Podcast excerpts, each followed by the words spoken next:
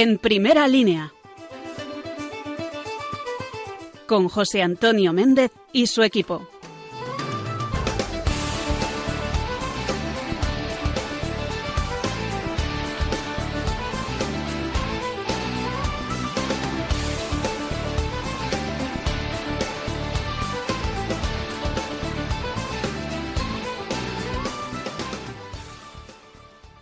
Muy buenas noches a todos los amigos de Radio María que un lunes más os ponéis aquí junto a nosotros en primera línea, en la radio de la Virgen, en la radio que te habla de las cosas que son verdaderamente importantes porque es la radio que te habla de Dios.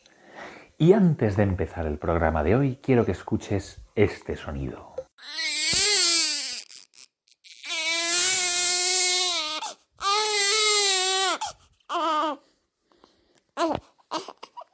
Pues sí, es el inconfundible llanto de un niño recién nacido. Bueno, para ser más precisos, de una niña. De una niña que se llama Covadonga y que tengo ahora aquí, en mis brazos, mientras hablo contigo.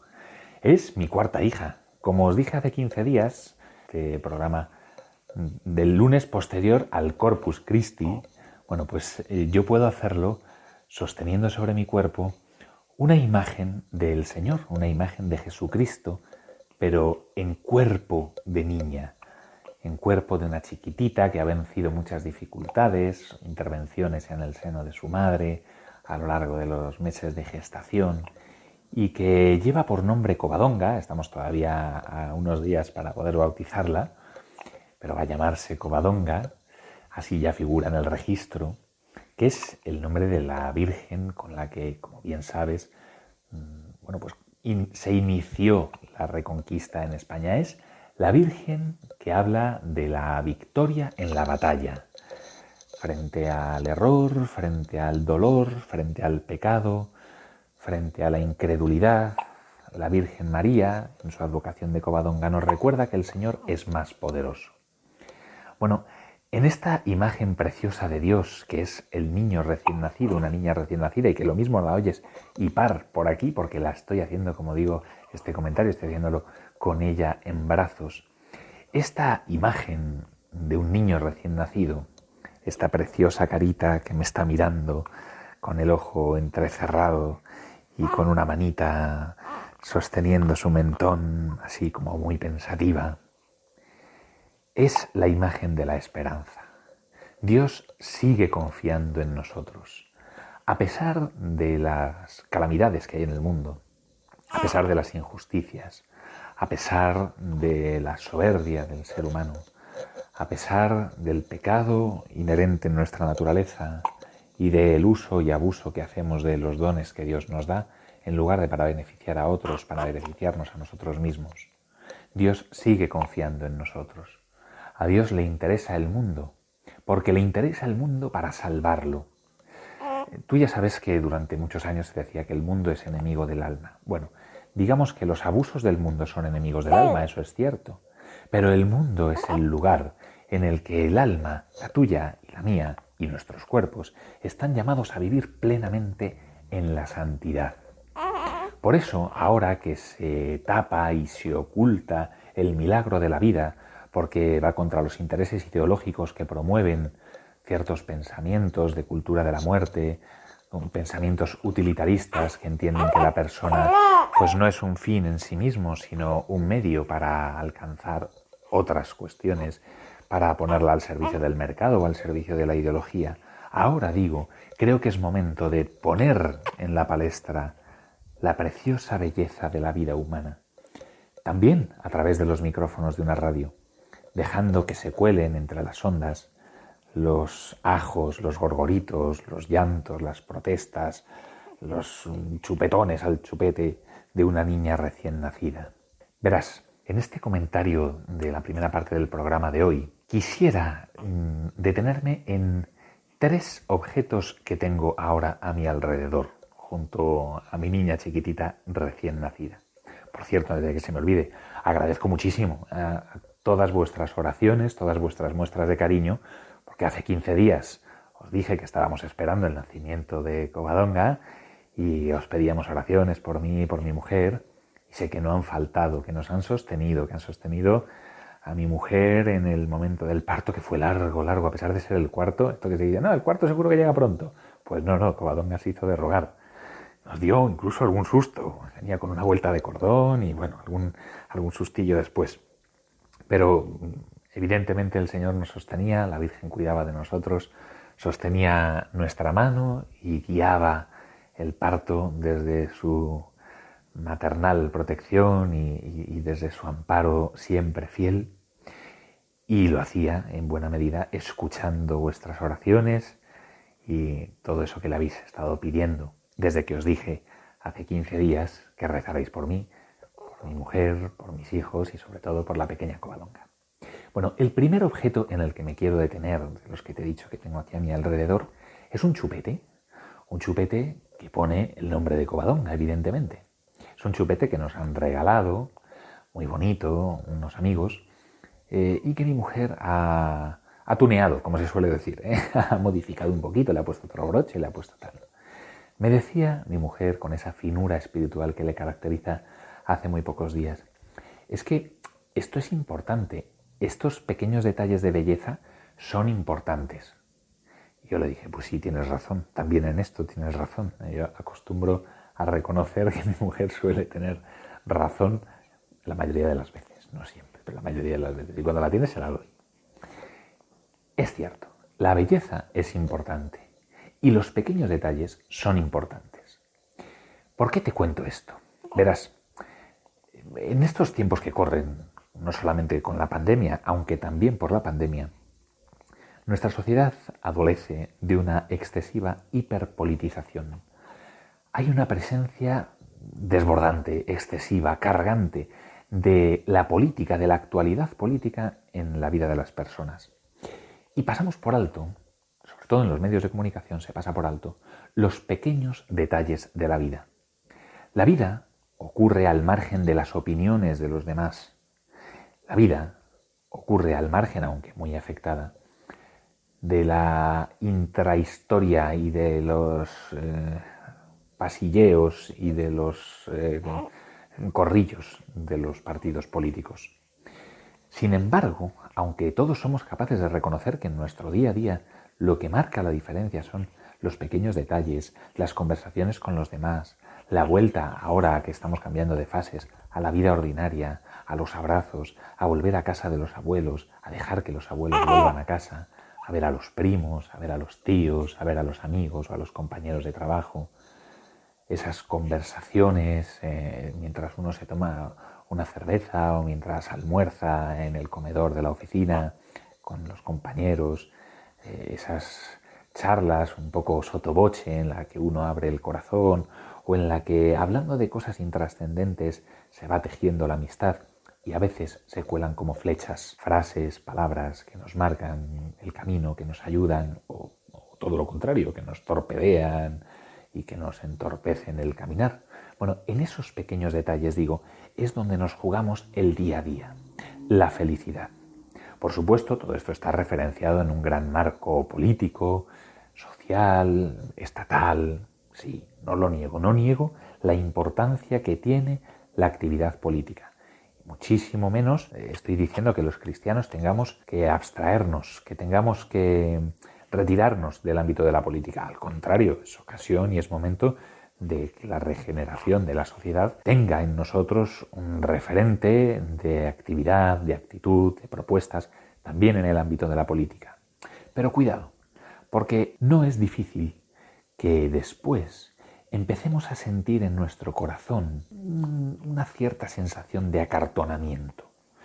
Es tanta la información política que recibimos, es tanta la carga partidista e ideológica con la que nos bombardean los medios de comunicación que podemos llegar a perder la perspectiva de las cosas que son verdaderamente importantes, de esos pequeños detalles, sobre todo porque, como dice la Sagrada Escritura, es en la brisa suave donde encontramos la presencia del Señor y también la presencia de María, no en los grandes terremotos, huracanes e incendios. No, no, no es en lo escondido, en el susurro, en lo cotidiano, donde Dios se nos va manifestando.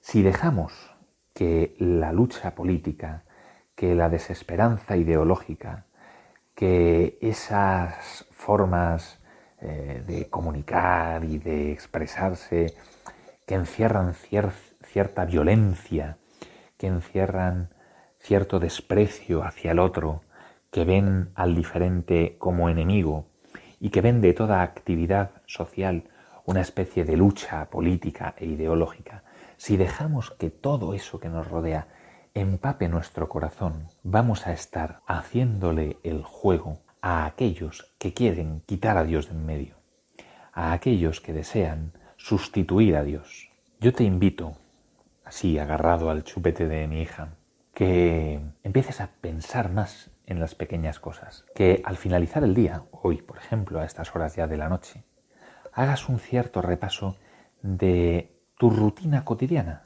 ¿Qué es lo que ha ocurrido en tu día desde que te has levantado? ¿Qué es lo que pasa en tu día a día?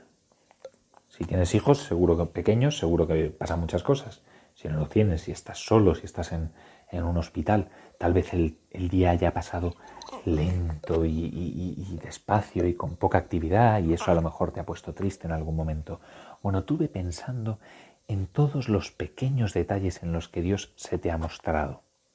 Porque no es por hacer de la necesidad virtud, no es por forzar la mirada, es más bien al contrario, por acostumbrar la mirada a encontrar a Dios allí donde está, en los detalles. Junto a mí tengo un pequeño marco en el que hay una margarita ya seca, pegada, que tiene un solo pétalo. Pone, a veces todo el amor del mundo se esconde en lo más pequeño. Felicidades, papá. Y está fechada en el 19 de marzo de 2013. Fue la primera flor que me regaló mi hijo mayor, que ya tiene ocho años, eh, apenas tenía pues dos añitos. Él la cogió una margarita silvestre que tienen, ya sabes, pues tienen un montón de pétalos, 50 o 60 pétalos. La cogió de un jardín y estaba con su madre, me la llevó a casa. Como apenas sabía caminar, la llevaba en la mano, entonces pues tropezaba, se le caía, la olía, la volvía a coger. De los 50 o 60 pétalos que tenía la margarita, solamente llegó a casa con uno. Con uno. Bueno, eh, fue tal el cariño que yo sentí, fue tal el amor que mm, descubrí en esa margarita entregada por mi hijo, que aunque fuese una flor imperfecta, una flor con un solo pétalo, una flor ajada, una flor marchita, quisimos enmarcarla con esa frase que puso mi mujer para recordarla siempre. También en esos pequeños detalles es donde nosotros podemos encontrar al Señor y podemos acceder a Él, donde podemos darle lo nuestro. Es en nuestra vida cotidiana, en nuestra imperfección, en, en el día a día, donde no solamente podemos descubrir a Dios, sino donde podemos entregarnos a Él, en esa acción recíproca que es como el respirar, ¿no? del inspirar y el expirar, del darnos a Él y dejarnos empapar por Él. No podemos esperar, sería absurdo esperar a poder hacer grandes gestas para ofrecérselas a Dios. No. Dios quiere nuestras flores marchitas de un solo pétalo Dios quiere que le entreguemos nuestras imperfecciones cotidianas, que se las ofrezcamos a Él. No hace falta hacer un gran banquete, invitar a muchísima gente y a enfermos, leprosos y tullidos, como dice el Evangelio, para ofrecerle pues nuestro hacer la comida del día al Señor. No es necesario eh, bueno, pues montar grandes fiestas y alaracas. No, no, basta con una sonrisa, con que colaboremos a mantener el buen ambiente en el trabajo, en la casa, en la universidad o que ayudemos a los compañeros ahora que eh, están a lo mejor estudiando, están en época de exámenes y con esto del, del teletrabajo y el telestudio pues lo tienen más complicado. Son esas pequeñas cosas las que nosotros podemos ofrecer al Señor. Y el Padre sentirá multiplicado lo que yo sentí esa ternura en el alma de ver cómo la buena disposición, el amor de un hijo que se entrega a su padre y que le ofrece lo pequeño que tiene, supera con creces la imperfección de aquello que le entrega. No busca el Señor la perfección de nuestras acciones cotidianas, busca el amor que ponemos en ellas. Esa es la primera reflexión que quería compartir contigo aquí, junto al chupete de mi hija pequeñita y el marco de fotos con la flor casi deshojada que me regaló mi hijo hace ya siete años. El segundo objeto es precisamente este, este de la flor, que me lleva al momento presente, a mi hijo mayor. Verás, ayer, día del Corpus Christi, el Señor me concedió un regalo inmenso. Después de tres meses de aislamiento, pude volver a misa. Mm, te mentiría si dijera que me emocioné en la comunión, porque me emocioné mucho antes de la comunión. Fue entrar en la iglesia y se me saltaban las lágrimas. Entrar en mi parroquia, mi queridísima parroquia, ver al sacerdote revestido, uno de los coadjutores de la parroquia.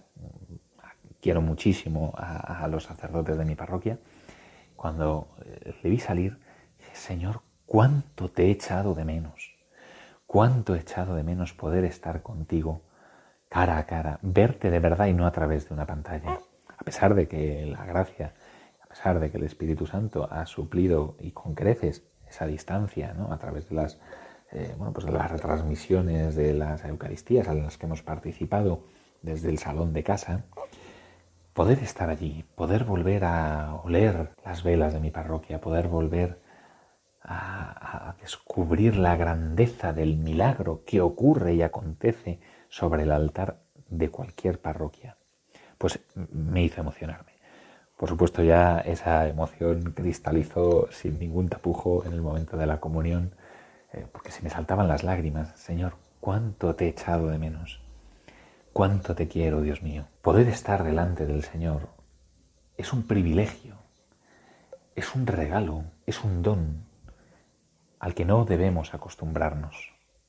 Este parón de asistencia litúrgica, digamos, de asistencia por lo menos a las celebraciones presencialmente que nos ha impuesto la crisis del coronavirus, supone también un revulsivo para el alma, para que nos demos cuenta hasta qué punto es necesaria en la vida de la Iglesia y en la vida de la fe los sacramentos.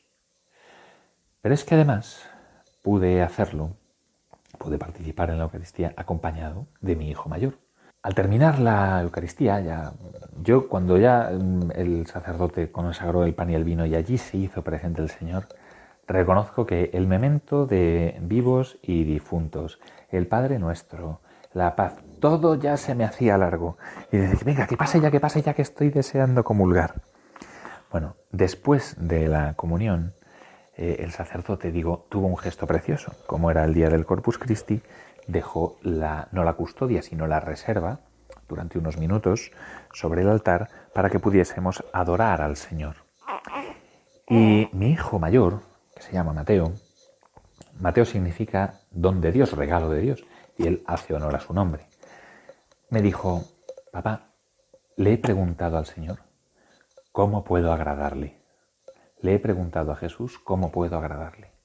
Y me ha respondido y él me dijo lo que sentía en su corazón que el Señor le había dicho.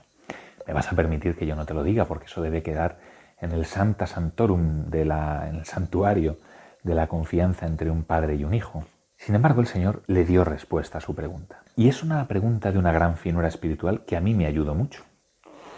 Porque el Espíritu Santo se cuela por los labios de los niños. Mi hijo no preguntó a Jesús, ¿qué puedo hacer para que me quieras más? Porque él sabe, y así se lo puso el Señor en el corazón ayer, que no podemos hacer nada para que el Señor nos quiera más, porque el Señor nos quiere de forma gratuita y desbordante, hagamos lo que hagamos. Nos quiere no por lo que hacemos, sino incluso a pesar de lo que hacemos y de lo que no hacemos. El Señor nos quiere y nos quiere de forma desbordante y gratuita. Lo que mi hijo preguntó es, ¿cómo puedo agradarte más? ¿Cómo puedo hacerte la vida, cómo puedo hacerte sentir mm, más feliz? ¿Cómo puedo hacerte la vida más grata? ¿Cómo puedo hacerte sonreír el corazón? Eso fue lo que le preguntó de forma tácita un niño de ocho años a Cristo Eucaristía. Como digo, es de una gran finura espiritual y a mí también me llevó a hacerle la misma pregunta al Señor. Yo te invito a que tú le hagas esa misma pregunta. Señor, ¿cómo puedo agradarte más? No se trata de que me quieras más por lo que hago. No se trata, Jesús, de que yo me sienta mejor conmigo mismo porque creo que soy más bueno o porque creo que respondo mejor a los mandamientos o por... No, no, no. ¿Cómo puedo hacerte sentir más feliz? ¿Qué puedo hacer yo para que tu corazón, tantas veces herido y lacerado por los pecados de los hombres y por mis propios pecados, encuentre consuelo, reparación, satisfacción, alegría, júbilo? ¿Cómo puedo hacer para que tú cuando me mires, a mí que soy un adulto, a mí que soy un anciano, a, nosotros que somos un matrimonio, que cuando nos mires puedas hacerlo con la ternura y la alegría de un padre que mira a sus hijos pequeños cuando hacen cosas que son buenas para ellos. Un padre no quiere menos a sus hijos cuando hacen cosas malas. Lo que ocurre es que siente dolor en su corazón porque ve que lo que hacen sus hijos les daña a ellos primero y también a otros. Esa misma dinámica del corazón es la que siente el Señor cuando nos mira y ve que pecamos o que nos alejamos de Él o que perdemos la gracia, la vida de la gracia, por coquetear con el diablo, por coquetear con la tentación, por coquetear con el pecado a fin de cuentas. ¿Cómo puedo agradarte más, Señor? Yo lo dejo ahí. Tú díselo y a ver qué te responde. No te he dicho la respuesta de mi hijo y también quiero hacer un pequeño paréntesis en esto, porque a veces en ocasiones los adultos hablamos con demasiada frivolidad sobre los temas de nuestros hijos. A veces los niños nos confían secretos en su inocencia. Algunos, claro, los podemos compartir con el cónyuge o con la familia, algunas cositas, pero no cuando sean cosas verdaderamente importantes, no cuando sean secretos que nacen del corazón, sentimientos que nacen del corazón. Obviamente los niños no se van a enterar si se lo decimos a los abuelitos o a los tíos o si lo vamos contando por ahí a los vecinos como una gracia. ¿no? no tienen por qué enterarse. A veces nuestra imprudencia hace que se enteren y que vean que tú estás hablando con, incluso con risotadas o con, bueno, tratando de forma frívola con un vecino con un amigo algo que ellos te han confiado plenamente y, con toda la inocencia y el candor. ¿no? A veces somos así de torpes los adultos. Pero no solamente digo porque los niños se vayan a dar cuenta, sino porque nuestro corazón también se entrena. Se entrena en la fidelidad de las pequeñas cosas, en la fidelidad y en la confianza de saber crear vínculos estrechos, fuertes, firmes, que generan amor y que permanecen en el tiempo es probable que hay cosas que si no compartimos y son bonitas, pues olvidemos. Bien, pues apuntémoslas. O digámoselo a nuestro cónyuge, ¿no?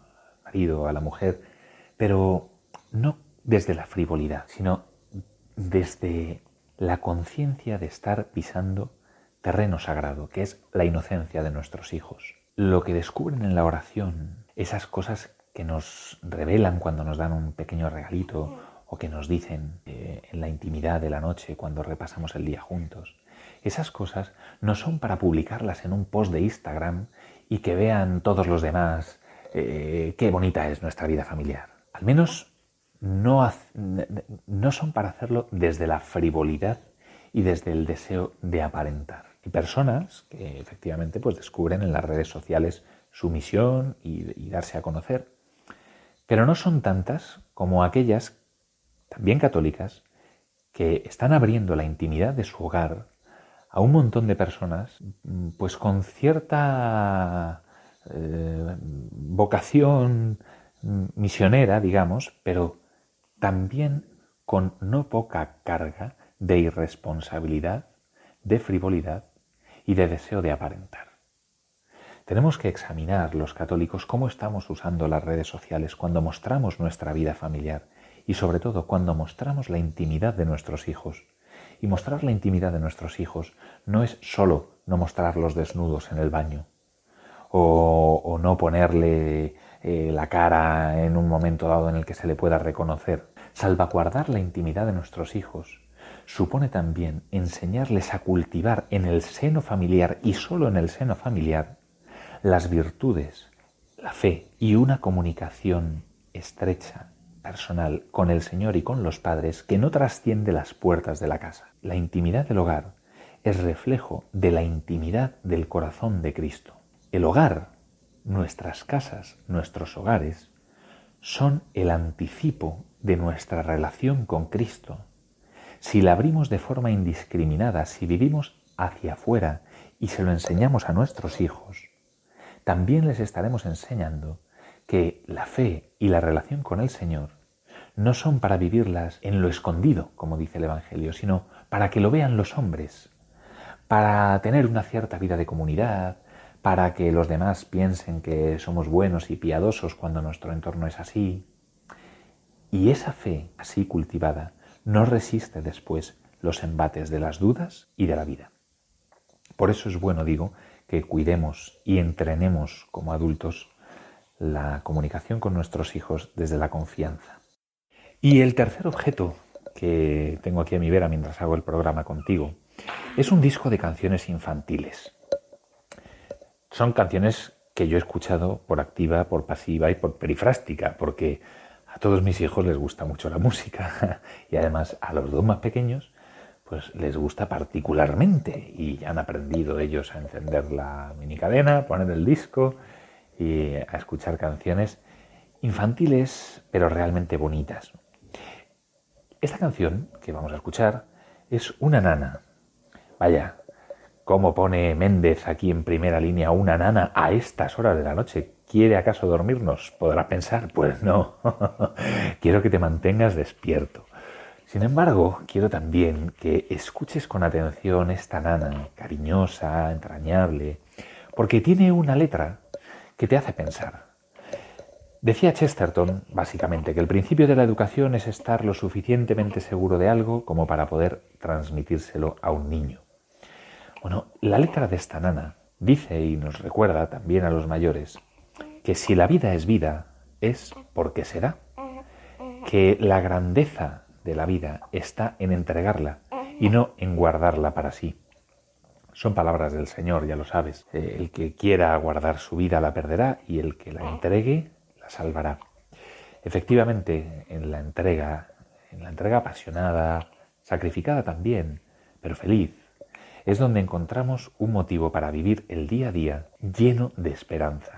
Disfrútala y escúchala, porque tal vez, tal vez, tu padre, tu madre, cuando te acunaban a ti en brazos, y da igual eh, en la edad que tengas ahora con la que me escuchas, pensaban y te han transmitido valores y principios muy similares a los que se transmiten y se cantan en esta canción.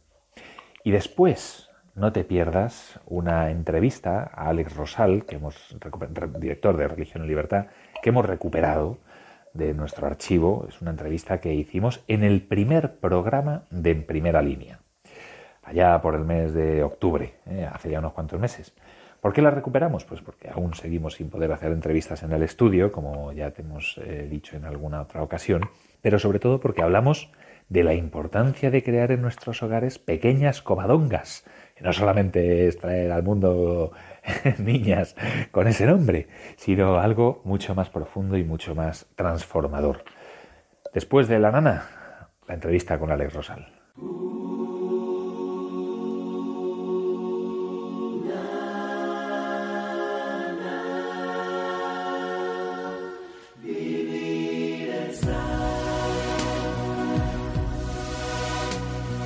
Nana de dulce donde se acuna el amor Nana, donde los sueños proceden del corazón. Nana, dulce poema donde se llena la paz. Nana, nana, porque vivir está. Nana de dulce luna y de la dulce oración. Nana de los pequeños y de los sueños de amor. Nana, dulce poema donde se estrena cantar. Nana, nana, porque vivir está. Hoy me ha dicho la nana la gran verdad. Que si la vida es vida es porque se da. Y yo que he conocido que esto es así, tomar impulso y salir de mí Voy a hacer una apuesta muy personal. y a jugar las reglas del que da más. Y cuando llegue el tiempo de recoger, yo sabré lo que he vivido y por lo que amé, porque vivir está. Nana de dulce la dulce oración. Nana de los pequeños y de los sueños de amor, nana dulce poema donde se enseña a rezar, nana, nana, porque vivir está, porque vivir está.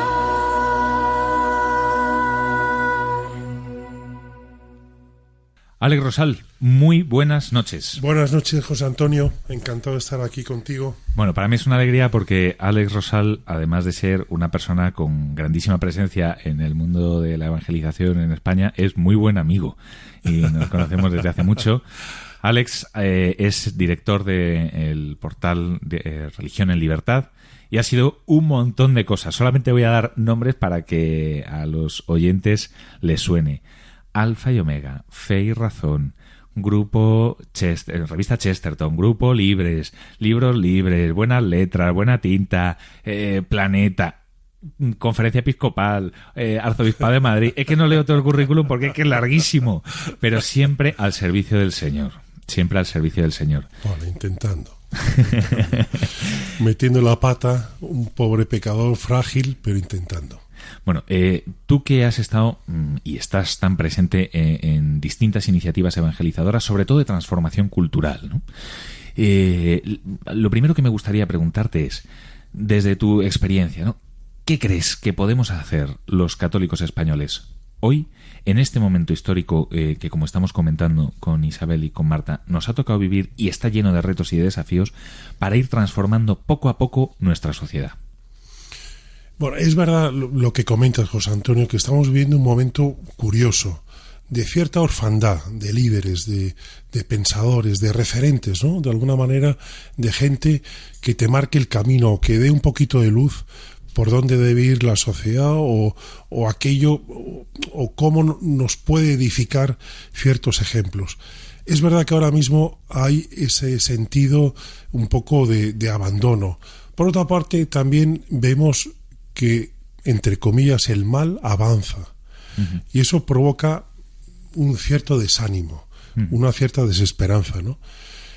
Entonces yo creo que los católicos españoles o los católicos en general o los cristianos, es verdad que, que no tenemos que perder de vista que nosotros podemos poco. O sea, humanamente somos muy limitados, somos muy frágiles, somos eh, muy pobres, ¿no?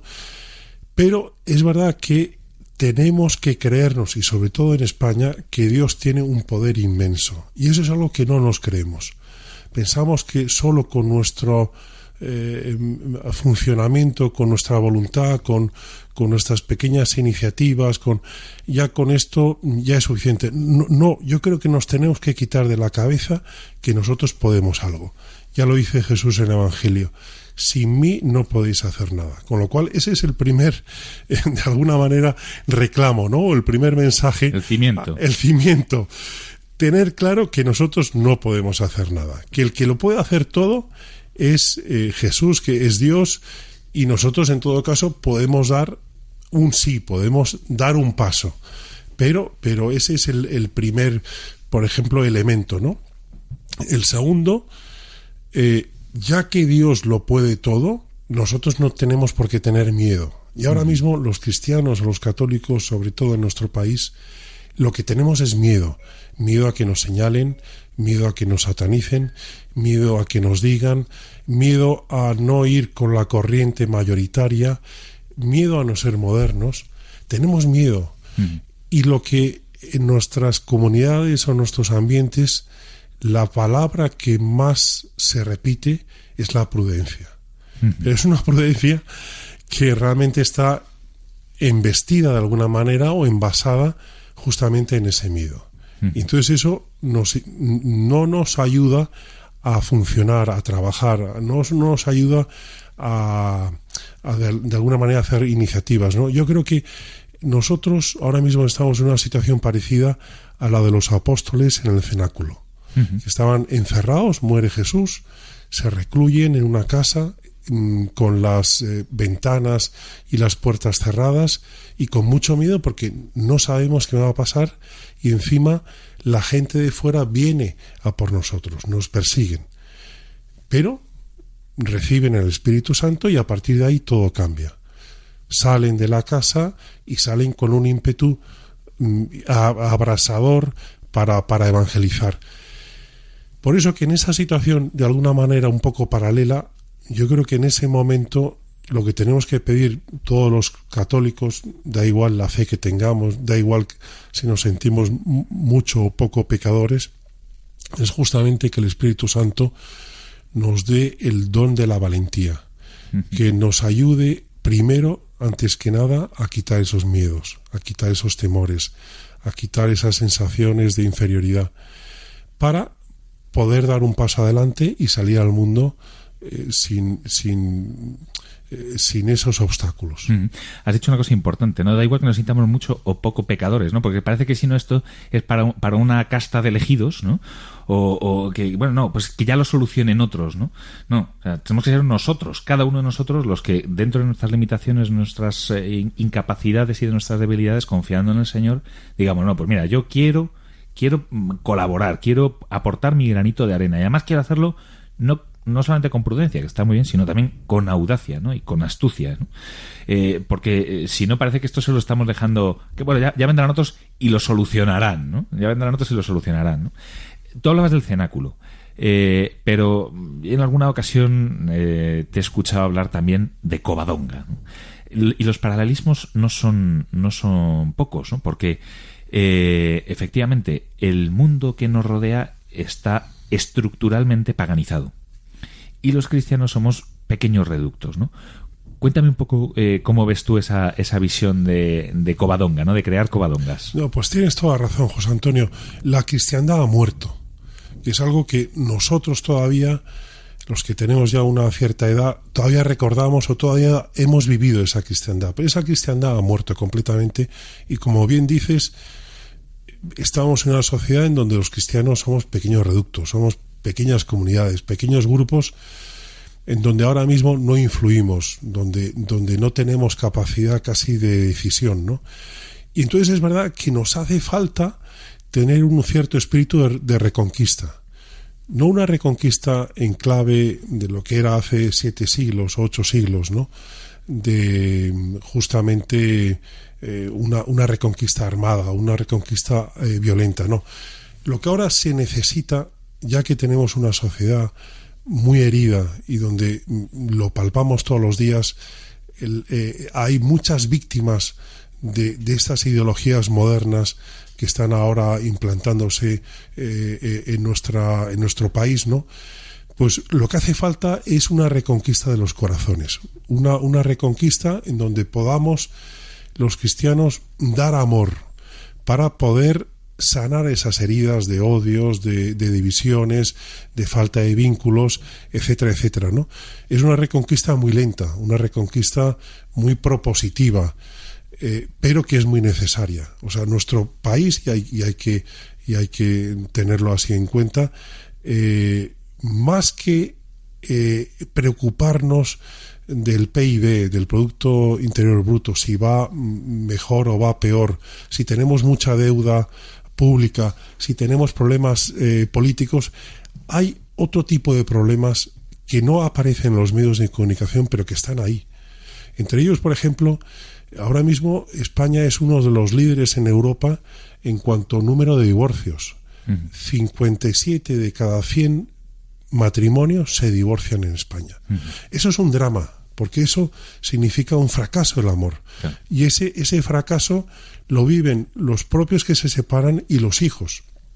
Eso es algo que nadie habla, pero eso es algo mucho más doloroso y algo que rompe más una sociedad de si el, Producto Nacional Bruto está un punto por arriba o por debajo. ¿no? Entonces yo creo que los católicos tenemos que volver a retomar el pulso de la opinión pública, el pulso de lo que a la gente le interesa y poder sacar esos temas. Y como bien decías, las pequeñas covadongas que podemos hacer cada uno es justamente, bueno, pues en la medida de lo posible, cada uno se tiene que hacer un pequeño examen de conciencia y decir, oye, ¿qué es lo que Dios me pide? Con mi pequeñez, con mis límites, con mi casi no poder hacer nada, pero sí que es verdad que cada uno eh, eh, eh, puede de alguna manera aportar, por poco que sea, a ayudar a esa reconquista del amor, mm. a esa reconquista, a esas nuevas covadongas que deben renovar España. Mm. En ocasiones estamos tentados de pensar, bueno, esto que lo arreglen los que están por arriba, ¿no? Y de, y de despejar balones, sobre todo hacia la política, ¿no? Bueno, a ver si conseguimos los católicos tener presencia política y no sé aquí, no sé cuántitos. Bueno, eh, está más bien el tiro que debemos enfocar hacia el ámbito cultural, es decir, esa, esa pequeña, ese inicio de la reconquista social, no violenta, sino para ir creando una, una sociedad que sea, pues eso, la civilización del amor, una, una, sociedad realmente cristiana, ¿no? Eh, tenemos que enfocar más el tiro hacia la cultura entendida como, como aquello en aquel ámbito en el que nos movemos socialmente, mucho más que a la política.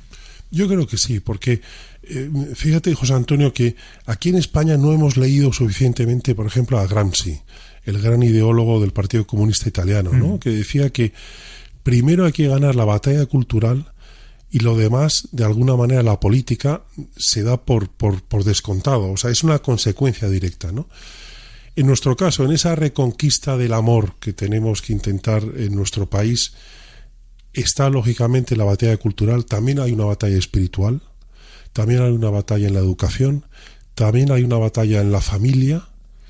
Es decir, ahora mismo todas las ideologías que se están implantando tienen como objetivo romper vínculos, romper vínculos en la comunidad, romper vínculos en la familia para que la persona sea cada vez más individualista y sea cada vez más vulnerable a todo aquello que se le pueda vender. Eh, si me permites un paréntesis, estamos hablando últimamente de la ideología de género y es verdad que tiene una raíz en el marxismo cultural, pero quien realmente lo está ahora mismo fomentando es el capitalismo salvaje. Totalmente. Son los Soros, los Rockefeller, los Bill Gates. ¿Por qué? Porque les interesa que el mercado mundial crezca. ¿Y cómo puede crecer si no hay más población? Logrando que las personas sean más vulnerables. Y son más vulnerables si no hay familia, si no hay espiritualidad, si no hay vínculos, si no hay sociedad. Si no hay comunidad también. Si no hay comunidad. Entonces, nuestra reconquista tiene que ir en todos esos ámbitos, el espiritual, la educación, la sociedad, la presencia pública y, como bien decías, la batalla cultural. O sea, tenemos que intentar lograr transmitir a la gente de la calle que nuestra cosmovisión de la vida le va a ayudar a ser feliz. O sea, que es algo que, va en su favor y que muchos de esas personas que ya han probado ese, eh, esa materia averiada de las nuevas ideologías se han dado cuenta que es filfa, que es, que es mentira. Y han sufrido y han sido víctimas. Tenemos que intentar llegar antes y ofrecer justamente que, que, nosotros tenemos unas ideas que ayudan justamente a la felicidad. Con sencillez, con humildad, desde las pequeñas iniciativas, ¿verdad? Porque eh, si no parece que estamos esperando a, a, las grandes victorias épicas de leyes y de tal y cual, y realmente donde se eh, eh, el partido es en la distancia corta, ¿no? Eh, como en las bueno, en las pugnas medievales, ¿no? En las batallas medievales, en el tú a tú, ¿no? Es como decía aquel anuncio de hace un montón de tiempo, es donde donde un hombre se la juega, donde un cristiano se la juega es en el tú a tú, ¿no? Pero también es verdad que sin perder de vista horizontes más amplios, ¿no? Tú que has puesto en marcha pues bueno, un montón de, iniciativas evangelizadoras y de transformación cultural, ¿no? además de ese primer ímpetu y de ese primer deseo de responder a la inspiración del Señor, ¿Cuáles son los pasos eh, naturales que sigue eh, cualquier iniciativa evangelizadora? ¿no? Porque a veces tenemos grandes ideas, tenemos mucho ímpetu y mucho entusiasmo, y eso es eh, la, base, ¿no? Pero luego el desarrollo no siempre es gratificante, ¿no? Entonces, aquellas personas que nos estén escuchando ahora y que digan, ay, a mí me gustaría hacer esto, o implicarme aquí, o juntarme con tal y con cual, y hacer esto otro, no sé qué, no sé cuánto, o apoyar esta iniciativa que ya está en marcha. ¿Cuáles son los pasos que, sigue una iniciativa eh, de transformación cultural, una iniciativa evangelizadora desde tu experiencia? Pues mira, José Antonio, yo creo que lo primero es que en cualquier proyecto de evangelización el protagonista primero tiene que ser Jesucristo. Nosotros somos, de alguna manera, instrumentos inútiles, ¿no?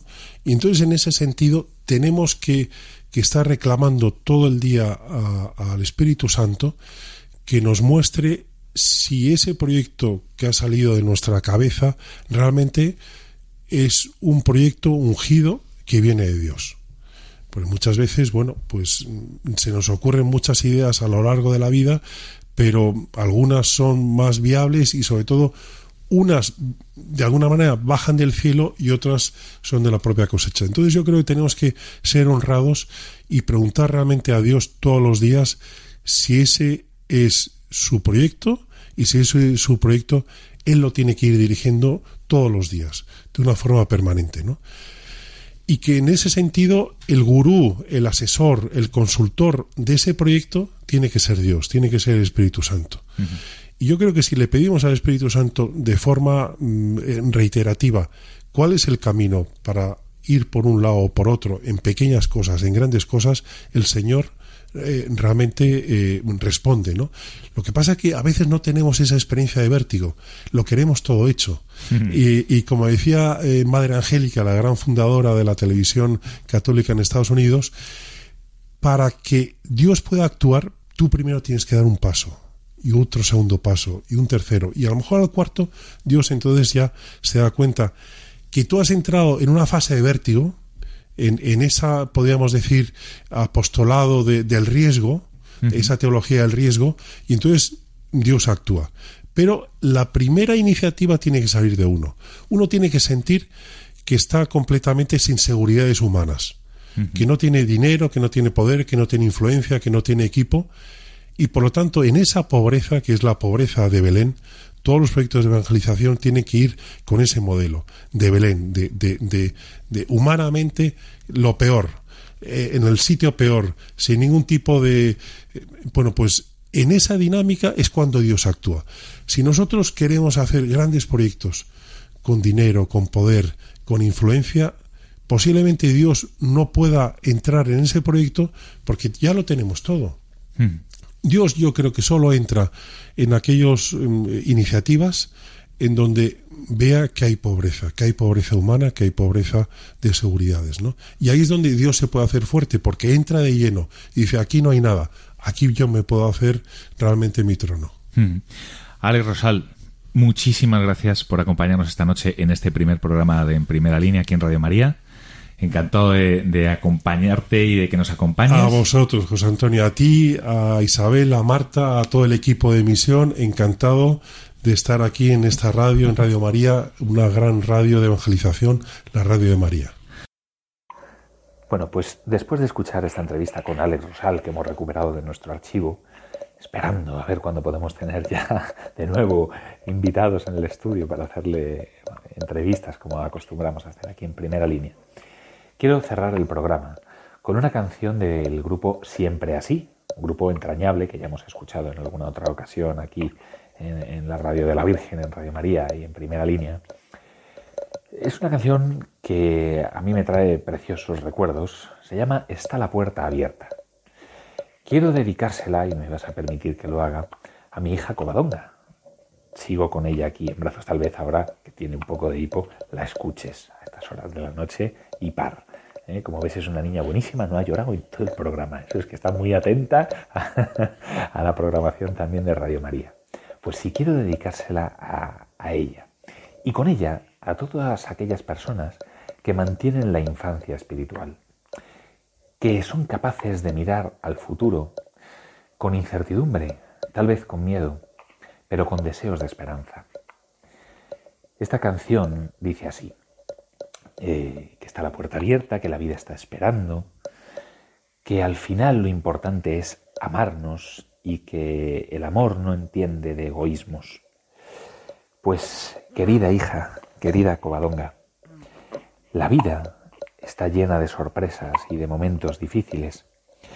Está llena de días dulces y días más amargos. Pero la vida que Dios nos ha regalado y el mundo en el que vivimos es un lugar maravilloso. en el que vas a poder descubrir a cada paso la grandeza de un Dios que te quiere, que te ha dado la vida, que te ha llamado a la existencia para transformar la vida de aquellas personas con las que te vas a cruzar.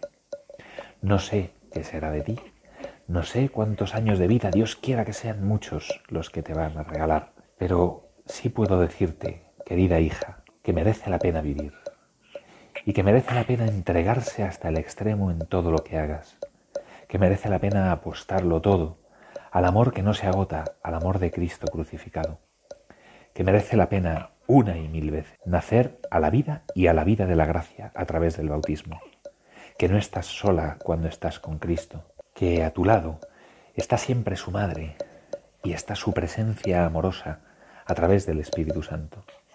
El bautismo que dentro de poco vas a recibir no es un remojón de agua ni es un rito social. Es la apertura a la vida de la gracia, a la asistencia del Espíritu Santo. Nunca vas a estar sola si estás dentro del seno de la Iglesia. Nunca vas a sufrir plenamente porque en el fondo de tu corazón, aun en los días de tristeza, habrá una luz de alegría y de esperanza. Mira, hija, mira el horizonte de la vida, contempla cómo se abre ante ti una existencia preciosa y maravillosa para que la colmes, para que la llenes de tu felicidad, de tu actividad, de tu entrega, de tu sacrificio, de tus lágrimas, de tus sonrisas. Mira ante ti, se te abre la puerta de la vida, se te abre el don de la existencia, un inmerecido regalo que tú disfrutas en primer lugar y que cambia y transforma la vida de todas aquellas personas que se crucen en tu camino. Mira, pequeña hija, está la puerta abierta. Mira, tú que me escuchas a estas horas de la noche, frisando ya la madrugada, querido oyente de Radio María, la vida te está esperando.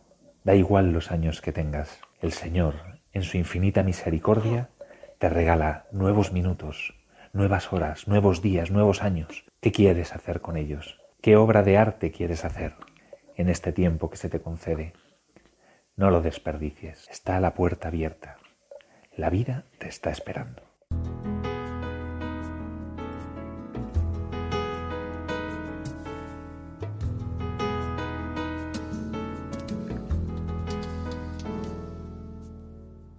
Está la puerta abierta, la vida está esperando con su eterno presente con lluvia bajo el sol. Está la puerta abierta, juntemos nuestros sueños para vencer al miedo que nos empobreció. La vida es encontrarnos, para eso nacemos, porque el punto más alto es llegar al amor